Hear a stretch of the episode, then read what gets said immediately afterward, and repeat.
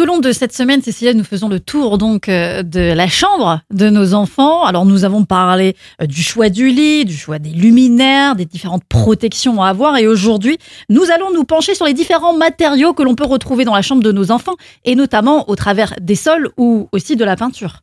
Au niveau de la peinture, il existe euh, beaucoup de peintures qui sont lessivables. Et ça, je vous le conseille vraiment parce qu'à un moment donné, euh, bah, qu'est-ce qu'ils font nos enfants? Et ils écrivent sur les murs à ces artistes. Et justement, en parlant d'artistes euh, murales, si on peut dire ça, il existe des peintures qu'on appelle des peintures ardoises. Et là, je vous rends vraiment attentif à certaines peintures ardoises qui peuvent être très toxiques pour les enfants. C'est les peintures sur lesquelles on peut dessiner, en fait, c'est ça, avec, ça. à la craie. Il faut vraiment faire attention à ce que ces peintures-là soient aussi lessivables. Mhm. Parce que euh, si on ne fait pas attention, il y a certaines peintures ardoises qui se mettent au mur, mais qui ne peuvent pas être mouillées par la suite. Si on va les nettoyer à l'eau, ça va décoller une partie des particules qui ne sont pas du tout bons pour nos enfants. qui font... pour nos enfants. ouais. Voilà. Il va vraiment falloir faire attention justement à ce choix de peinture Mhm.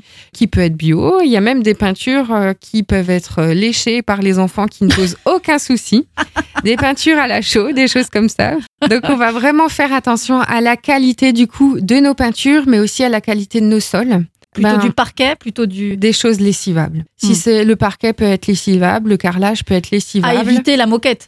C'est source justement de beaucoup d'allergènes et c'est aussi beaucoup plus difficile à nettoyer. Mhm. Un enfant, on le sait bien, euh, ça vomit, ça crache, ça éternue. euh, enfin voilà. Et dans la chambre des enfants, on a quand même souvent aussi ce qu'on appelle des tapis de jeu. Alors, ce qui va être euh, très dangereux pour les enfants, c'est ces fameux tapis en mousse.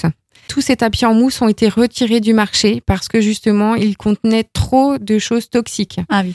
On verra un peu plus de détails euh, demain avec euh, les différentes chroniques sur la déco euh, de la chambre des enfants. D'accord. Mais il va vraiment faire très attention aux matériaux qu'on utilise et surtout qu'ils aient des normes CE, ne serait-ce que par rapport à la toxicité des matériaux. Mhm. Donc on verra ça demain. Merci Cécilia.